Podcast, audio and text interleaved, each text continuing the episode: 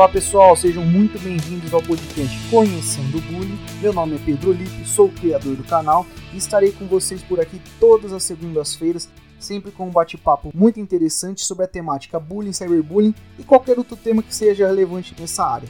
Aqui é onde o bullying ganha voz. No episódio de hoje teremos o tema Quando o bullying toca psicologia. A conversa dessa segunda-feira vai ser a primeira que vamos olhar o viés psicológico dos envolvidos isso mesmo. Hoje teremos uma psicóloga aqui no canal conosco.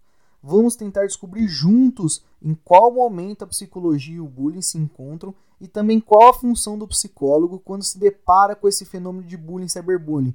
Nossa convidada nos ajudará nessa descoberta. E o currículo da convidada é: ela é psicóloga e psicopedagoga formada pela Universidade Presbiteriana Mackenzie. Sem mais delongas, no nosso debate de hoje, nossa convidada é a psicóloga Rebeca Cury Reis.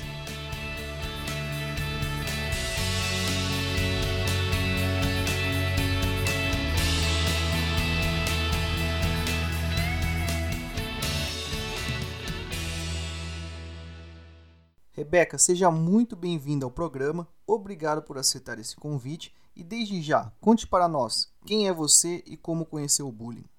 Olá, meu nome é Rebeca, sou psicóloga e psicopedagoga. E o primeiro contato que eu tive com o bullying de forma profissional foi no último ano de faculdade. Eu precisei escolher um tema para o TCC, trabalho de conclusão de curso. E como eu já estava no estágio de psicologia escolar, então eu escolhi falar sobre bullying, que tem bastante e que acontece muito dentro de uma escola. Então, eu juntei o tema do TCC com os assuntos que acontecem dentro de uma escola, com as demandas de uma escola. Experiência pessoal, você já teve alguma, Rebeca? Já tive quando criança e adolescente. E eu vejo que é muito importante a participação dos pais, a participação da escola na vida de quem sofre bullying. Quando a escola, por exemplo, percebe que o aluno sofre bullying e ele não quer mais ir para a escola, e a escola faz algo para que isso não aconteça, quando a escola acolhe o aluno, ele se sente mais protegido. Isso que eu estou dizendo é por mim. Algo que eu vivi na infância, na adolescência, e quando a escola me acolheu, uma escola menor me acolheu, é, eu me senti mais preparada. Isso pode acontecer para alguns alunos e pode acontecer e pode não acontecer para outros alunos. Mas quando a escola investe no potencial daquele aluno, por exemplo, é, eu, eu gostava de fotografar e filmar. Então, a escola, eu senti que a escola veio e mostrou um talento que eu tinha. Então, a escola investiu em algo de mim. E aí a escola, quando a escola valoriza o aluno, ele, ela ajuda o aluno de alguma forma, não só com palestras, cartazes ou dinâmicas. Então, assim, é importante que a escola olhe para o aluno consiga entender as dores. E aí, o psicólogo pode ajudar nisso. E a equipe escolar pode ajudar. Às vezes, os professores têm dificuldade de perceber isso. Mas, geralmente, os alunos que sofrem bullying, é muito interessante observar que eles estão perto dos vigilantes, dos inspetores, daquelas pessoas que são conhecidas como tio, tia, querida, né? É, os rapazes da cantina, por exemplo. Geralmente, as crianças que têm mais dificuldade de se relacionar com os colegas se aproximam dos mais velhos, onde elas sentem mais segurança, das pessoas que elas mais se identificam. E essas pessoas na escola são muito importantes, muito importantes, porque elas acabam sentindo que algo está acontecendo com aquela criança. Então, sempre tem aquela pessoa querida pelo aluno. Quem é essa pessoa querida? Geralmente é vigilante, ou o moço da cantina, né? Ou o o segurança da escola, geralmente uma escola pequena. Essas pessoas elas são muito importantes para quem sofre o bullying. E como foi essa sua escolha pela psicologia? Foi alguma influência familiar? Foi alguma influência externa? Foi a escola? Foi algum filme que você viu? Como que você escolheu a psicologia, Rebeca? Então, em casa tinham alguns livros de psicanálise. E aí eu me interessei por isso. E não sei se você lembra que eu acabei de falar, é, eu gostava de fotografar e filmar. Adorava fazer esse tipo de trabalho na escola. E uma das minhas ideias de profissão, quando era mais nova, era ser jornalista. Eu gostava de escrever, fotografar e filmar. Então, assim, ou era jornalismo ou era psicologia. Tinha um monte de livros de Freud em casa, e aí eu falava assim: ah, acho que eu vou para esse canto. Então, eu estudei, fiz vestibular e falei assim: ou é jornalismo ou é psicologia. Só que os meus olhos brilhavam para o campo da psicologia, brilhavam para conhecer um pouco mais de Freud e essas pessoas aí da psicanálise. Então, eu não resisti e fui para psicologia. E existe uma admiração das pessoas para a profissão de psicólogo, para o profissional de psicologia? O que você acha? É, eu vejo muitas pessoas admirando essa profissão, admirando, é, se surpreendendo, assim, nossa, você consegue ouvir problema o dia todo? Como é que você consegue? É quase como uma pessoa falar para o médico, nossa, como é que você consegue ver sangue o dia todo? Ou para um advogado, nossa, como é que você consegue olhar para o bandido e, e, não fazer, talvez, é, nada, não querer se vingar dele por outra pessoa? É profissionalismo, né? Então, assim, é uma profissão que eu sempre gostei, sempre admirei, e eu vejo isso nas pessoas também, quando falam, nossa, eu amo psicologia, eu adoro meu psicólogo. Então, tem essa identificação. Porque, primeiro, a gente pode pensar assim: a psicologia, o psicólogo, é uma pessoa que acolhe, ele não está ali para te julgar. A sociedade já julga, já julga muito. Né? Então aí você vai para um espaço que você é ouvido, que você é acolhido, que não te julgam e que às vezes você ouve umas verdades, mas você é ouve uma verdade que às vezes ela é mais branda, depende do profissional, né? É uma verdade menos grossa, talvez. Você não está ouvindo de uma pessoa que você tem intimidade, mas você está ouvindo de um profissional que está ali para dar. Então, o vínculo que você vai construir com esse profissional, ele é muito importante. E aí a gente fala sobre o que? A gente volta onde? Nessa admiração que muitos têm pelo profissional.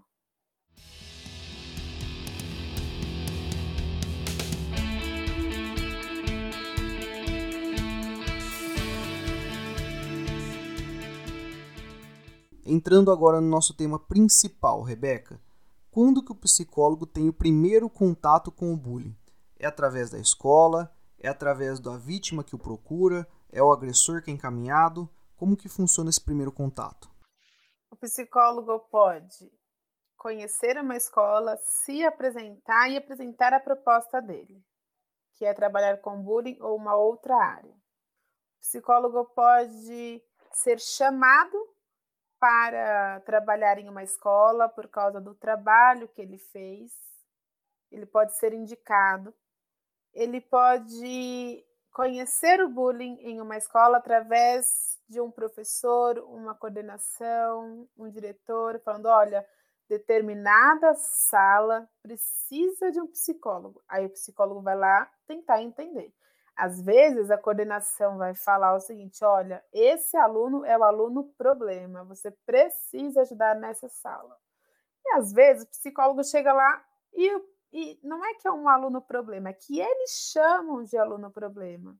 Mas assim, nós precisamos olhar para aquele aluno que está dentro de uma sala que assim, nem sempre a culpa é completamente dele. E falar sobre culpa é algo muito pesado. mas a responsabilidade. Por que será que aquele aluno sofre daquela maneira? Por que, que aquele aluno pratica o bullying daquela maneira?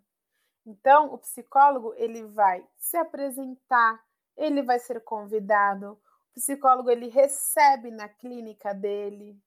Às vezes a escola encaminha o, o aluno, às vezes o psicólogo tem diversas formas de que ele tenha contato, mas uma das principais, e como experiência, é a clínica e a escola, por indicação e também por aproximação do próprio profissional até a escola. Agora, Rebeca, vamos falar um pouco de cada um dos personagens do bullying que a gente já mencionou. Vamos começar pela vítima. Como que vocês recebem essa vítima? Como elas são indicadas? Qual é o momento que vocês acolhem ela? Conta um pouquinho sobre isso. A vítima ela pode ser encaminhada, encaminhada pela própria escola. Os pais podem perceber alguma alteração da vítima sem saber, sem entender se ela está ou não sofrendo bullying. Pode chegar no consultório e falar: Nossa, estava sofrendo isso, isso, isso, isso. E é o bullying. Então, ela pode chegar por indicação, a escola pode encaminhar, a vítima pode pedir aos pais que quer um psicólogo, ou os pais olham para a criança assim: ah, não, eu vou te levar para o psicólogo. Então, ou os pais podem procurar.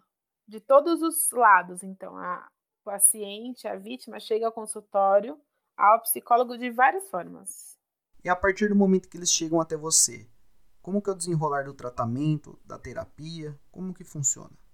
Ouço os pais, principalmente se ela for menor de idade, escuto um pouco os pais, tento entender quem é aquela criança, costumo ouvir também a criança, acolher a criança, aquele processo que a gente falou no começo também sobre acolher a dor do paciente. Então, pode ser que ele venha falando que ele sofreu bullying, mas às vezes o fato dele sofrer bullying, o sofrimento está tão grande, tão grande que na verdade, esse foi o estopim de todos os sofrimentos que ele viveu. Então, foi o que empurrou ele para a terapia. Mas tem muita coisa ali atrás para trabalhar. Então, a gente vai trabalhando. E a terapia consegue resolver toda a dor e sofrimento que a vítima vem até o consultório em decorrência das agressões do bullying? É possível resolver ou não o problema. Existem casos você consegue resolver, que eles não estão no limite. Existem casos que não. Por quê? Porque depende do trabalho com a família, depende do trabalho com o paciente, é um conjunto. Então, em um tratamento, nunca a gente pode é, responsabilizar apenas uma pessoa. Nesse tratamento, nós temos o psicólogo, que vai cuidar da vítima, que vai cuidar do paciente, do sofrimento. Nós temos também a família, que muitas vezes ela é envolvida nesse trabalho, nesse tratamento. Então, é um trabalho em conjunto. E tem a vítima, que quando ela consegue melhorar, então assim, não adianta ela ir para a terapia, reconhecer o que está acontecendo, reconhecer que precisa fazer algo para melhorar, para se sentir melhor, sair daquele sofrimento. Por exemplo, se ela descobre algo que ela pode fazer e que pode melhorar a vida dela, e ela descobre isso em terapia, só que ela não consegue, ela não vai fazer e ela não quer fazer, falta a parte dela, entende? Aí vai faltar a parte do próprio paciente. É como o paciente ir para o consultório, tem uma demanda e sabe o que precisa fazer e não consegue. Então, assim, é toda uma equipe. Às vezes entra psiquiatra. Por que, que entra psiquiatra? Por causa da depressão. Às vezes a depressão é tão forte, tão forte, que ela precisa tomar um medicamento. Então, digamos que seja um paciente que não queira tomar o medicamento e precisa. Só que reluta, resiste. Então, como que esse paciente vai melhorar? Então, por isso que eu digo, é caso por caso. Cada, cada paciente que chega no consultório, nós temos que observar, entender. E ele tem que fazer também a parte dele. Não adianta ele jogar a responsabilidade só para o profissional, entende? é aquilo, é um processo. Então, assim, existem vítimas que conseguem, existem vítimas que não conseguem. E assim, tem vítima que chega no começo do sofrimento, tem vítima que já está em depressão, ansiosa, é, não consegue sair da cama, não vê as qualidades dela, porque ela sofreu tanto, tanto. Os agressores tiraram tanta segurança que ela tinha que ela não consegue reagir mais. Então ela está como? Em depressão. Aí é um trabalho que a gente vai trabalhar a depressão. O bullying foi, foi a causa da depressão. Então ela sofreu bullying, ficou naquele sofrimento, não conseguiu sair dali e acabou caindo em depressão. E a idade interfere em alguma coisa nessa terapia? A forma, entendo que é a forma como ela chega. A uhum. idade é algo que faz parte dela. Então, ah, hoje eu tenho, sei lá, vai, vamos dar um exemplo, 10 anos. Como que essa criança está dentro da família com 10 anos? Então, o que influencia muito no tratamento é o vínculo. O vínculo ele é muito importante, porque naquele espaço de segurança, onde na escola ele não teve, ele vai poder construir uma confiança com o psicólogo para se abrir, se sentir acolhido, não se sentir julgado, porque no bullying praticamente a vítima é julgada o tempo todo. É julgada por ser gordinho, por usar óculos, por ser magrinho, por ser baixinho, por ser alto. Então, a vítima ela pode ser julgada o tempo todo. Ela é julgada o tempo todo, né? Coisa que no consultório ela não é. Agora, Rebeca, em relação ao segundo personagem, os agressores. Qual é a dinâmica que a psicologia e os psicólogos têm para com eles? Eles chegam até o consultório de vocês? Eles são encaminhados? Qual que é essa dinâmica? Como funciona a posição do psicólogo e agressor? Geralmente o agressor ele chega por indicação da escola. O tal do, do aluno problema. Vamos chamar assim, já que a escola, né, a escola chama alguns alunos problema. Alunos problema, ou dificuldade de aprendizagem, ou dificuldade de se relacionar com os outros. Então, geralmente a escola encaminha. Nunca, assim, eu nunca ouvi de nenhum profissional que, nossa, o agressor chegou ao meu consultório e disse que era um agressor de bullying e gostaria de mudar. Não, nunca ouvi. E se existisse, eu queria muito, eu vou querer muito ouvir. Se existir um agressor que parta da própria vontade de melhorar, eu quero muito conhecer para entender. Mas o que te motivou? Né? Então, assim, eu nunca recebi nenhum caso assim. Geralmente a escola, o pai, eles procuram. Nossa, meu filho está tendo um comportamento muito estranho. Ah, não estou gostando do, das coisas que ele está fazendo. Então, mas o que, que você está sentindo? Então, assim, geralmente são os pais ou a escola. E quando esse agressor chega até o consultório de vocês, qual é o procedimento? Como que funciona a partir desse momento? Acolhimento, da mesma forma. No consultório, ainda mais. Acolhimento, ouvir, a gente não julga, ouve os pais, orienta. Assim como orienta quem sofre, orienta também quem pratica. Aí a gente parte para uma psicoeducação, né? Ainda mais quando é com os pais. Porque a gente orienta, olha, por que será que seu filho está fazendo isso? O que, que a gente poderia pensar junto também para que seu filho não fizesse isso? Então, olha, não, ele está fazendo isso porque o filho de vocês está sofrendo dentro de casa? O que está acontecendo? A gente tenta explorar. Não faz essas perguntas diretas para os pais, mas pergunta o que é necessário para os pais, para saber sobre a criança, saber um pouco do histórico, da dinâmica familiar. E para o filho, a gente pergunta: o que está acontecendo? Por que, que você acha que seus pais te trouxeram aqui? E muitas vezes a gente trabalha com brincar, com jogos, porque nos jogos, na brincadeira, o paciente ele se expressa muito. Ainda mais um desenho, que ele projeta tudo ali. Então, é dessa forma a gente usa conversas, brincadeiras, para que ele mostre um pouco do que ele está vivendo. Porque muitas vezes o agressor sofre em casa, em outros relacionamentos, e pode acabar reproduzindo de uma outra forma na escola, seja descontando nos colegas, ou tendo mais dificuldade de concentração na escola, que aí já não vai ser né, o bullying, mas ele sofre. Por isso que eu digo, o agressor ele sofre, ele está sofrendo por algo. Por que será que ele está agredindo alguém? Agora entrando no último personagem, a escola.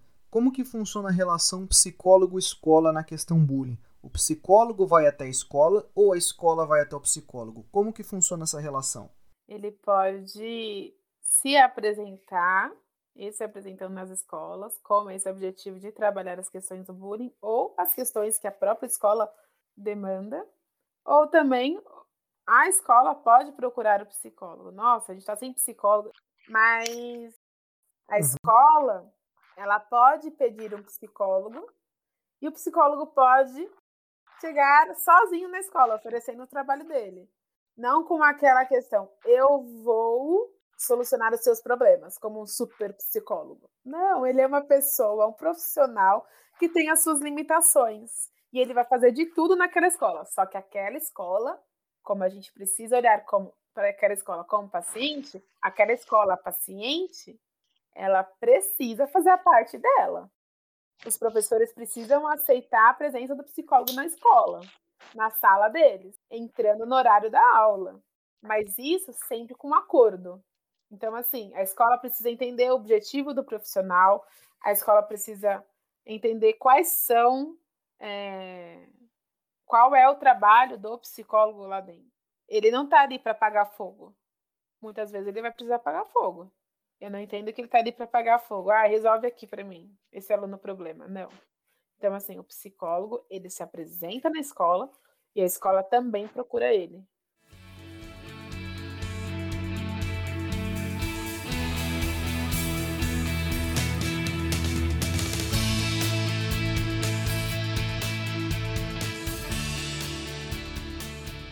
Muito bem, Rebeca. Agora, partindo para o nosso último bloco do podcast, eu faço as tradicionais duas perguntas aos nossos convidados. A primeira pergunta tem a ver com a sua realização profissional e pessoal dentro da psicologia. A gente sabe, e você já mencionou, que a psicologia é uma área muito importante tanto para vítimas, agressores, ambiente escolar, na questão envolvendo o bullying. Diante de tudo isso, você se sente realizada com a sua profissão, com o seu projeto de vida na psicologia? Sim, eu me sinto. Mais ainda na questão da clínica, que é onde meus olhos mais brilham, por conseguir estar mais próximo daquele aluno, né, que veio da escola, daquele paciente. Porque na escola a gente vê a escola como um paciente e a gente trabalha um todo. Mas eu me sinto muito realizada com a psicologia escolar e com a clínica. Fico muito feliz em poder trabalhar nessa área. E agora, nossa segunda pergunta: se você pudesse deixar um recado para todos que estão ouvindo, qual seria o recado? Como eu sou amante da psicologia, como eu amo esse campo do saber, se você sentir alguma dor, algum sofrimento ou deseja conhecer esse espaço, busque Busque por um profissional que você se identifique, que você consiga construir um vínculo agradável, que você consiga se conhecer. É um espaço que você pode encontrar muita coisa e tem gente que tem medo desse espaço, justamente por não saber o que vai encontrar lá. Às vezes as pessoas vão por um motivo e descobre muito mais. Se você está em sofrimento, não deixe piorar. E sobre o bullying que nós estamos falando, busque falar sobre este assunto. Se você está aqui, é porque você gosta de ouvir sobre esse assunto e você quer aprender mais. Então, ao aprender, compartilhe o que você conhece. Compartilhe. É isso. Rebeca, agora passa suas mídias sociais para todo mundo. Se o pessoal quiser te achar para conversar, para atendimento, para palestra, para aula, como que te acha? pode me chamar direto no WhatsApp. que é 11 9 4428 2805. E também no Instagram. Atenção, ele é grande, viu? é psico, de psicóloga, Rebeca com C, Curi, K-U-R-Y, Reis. Psico Rebeca Curi Reis. É isso, pode procurar por lá também.